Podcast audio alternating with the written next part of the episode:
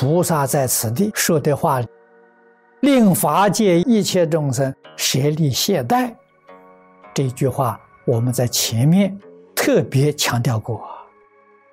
我们的大病就是懈怠，提不起精神呐，不肯吃苦啊，怕苦啊，懈怠懒散，这是我们一生不能成就真正的原因。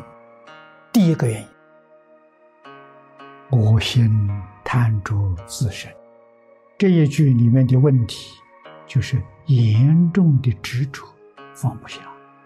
这是我们念佛往生净土第一个障碍。身体不能不要，但是不能过分的去爱惜。过分的就是贪着，着是着相啊。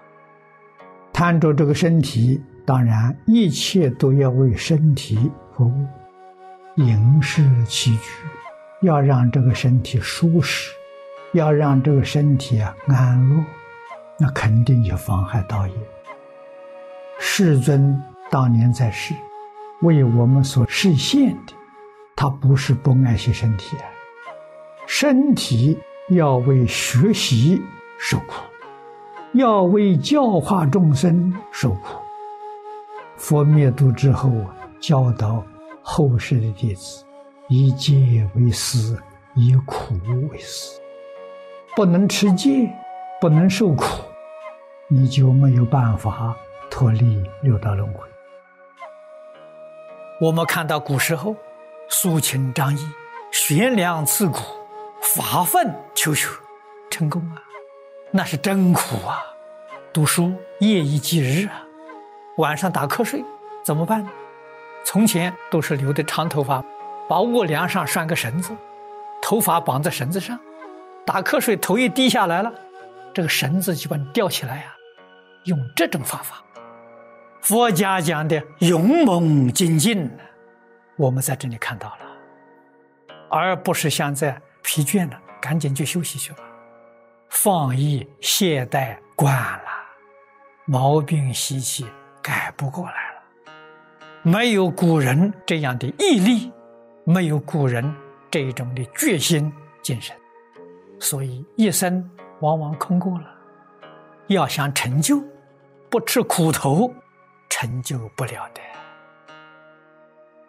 我们今天过天堂的生活，没有受过苦啊，成就难了。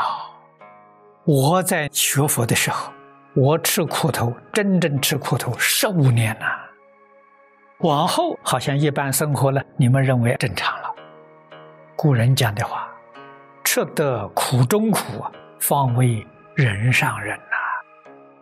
不肯吃苦，怕吃苦，一点小小的挫折都经不起，这个人不会有成就。佛教后世的这个学生，必须遵守两桩事情。这释迦牟尼佛灭度的时候讲的：第一个持戒，第二个吃苦。以戒为师，以苦为师。这都得放下，你不放下，你就不能持戒；不放下，你就不能吃苦。这两桩事情，好事啊，帮助你成就道业，帮助你超越六道轮回。那你要是不愿意持戒，持戒受拘束，不自由了，不自在了，不愿意吃苦，换句话说，你还愿意继续搞六道轮回？不就是这样事情吗？我不想再搞六道轮回了，那我就老老实实持戒，真正学吃苦，生活越简单越好。这个事情重要啊！持戒苦行是佛陀教给我们，我们不能持戒，不能吃苦，那你只能搞佛学，你不能学佛。学佛怎么样？要学佛持戒，要学佛苦行，那叫真学佛。能持戒，不怕苦，才能精进，你的功夫才能得力了。否则的话，凭什么成就？今天发心的人很多，退心的人也很多。为什么呢？吃不了苦，吃不了戒，自自然然呢，他就淘汰掉了。事出事法里头，古今中外没有例外的。凡是成功的人，你去看看他的历史，没有一个是过着很富裕生活而成功，没有，都要吃苦啊。不要太爱惜自己身体，当然也不能故意糟蹋身体。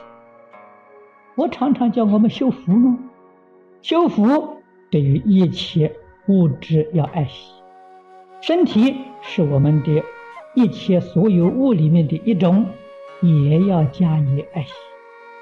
我不主张修五业的苦行，就是这个道理。一切的。都要为道业去着想。身体不是我，为什么？身体有生有灭，我不生不灭，不生不灭的生活，生灭的不是我。现在不生不灭我住在这个身体上，是这么回事情，要搞清楚、搞明白。好像我们人一样，像衣服穿在我身上。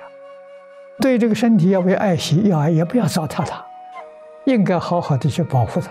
所以借假修真嘛，就这个意思，不能过分的爱它，过分爱它说你在他身上起烦恼了，你起贪着的心了，那就错了。不能当真啊！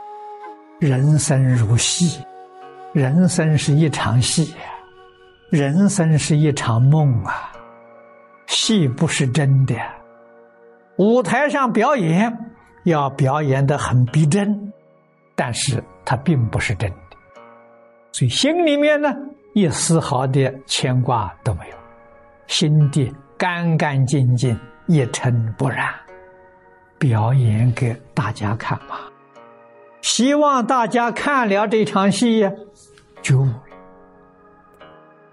整个宇宙这些现象的。变化，确确实实就像电影的画面一样，能把整个人生看作是电影的画面。这是八万四千法门里头一个法门中国谚语里头常讲啊：“人生如戏，人生如梦啊。”真正懂得通达明了，就是告诉你，做人不要太认真。对什么要认真？对断恶修善要认真，对积功累德要认真。认真还要不着相，那才高。认真又不着相，那个在佛法里叫真精进。日常生活当中修什么？修清净心。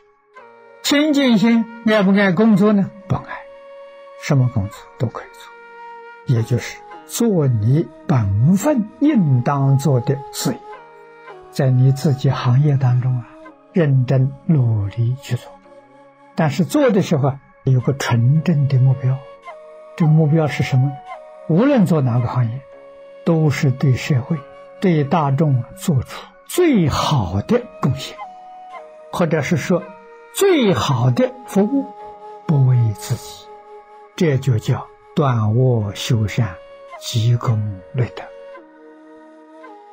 无论大事小事，无论自己的事情或者公家的事情，你们上班或者是为政府机关做事，或者是为私人公司行号做事，要尽心尽力，做得圆圆满满。这是普贤行啊！不认真、不负责任、投机取巧。那你不能往生啊！这个诸位要晓得。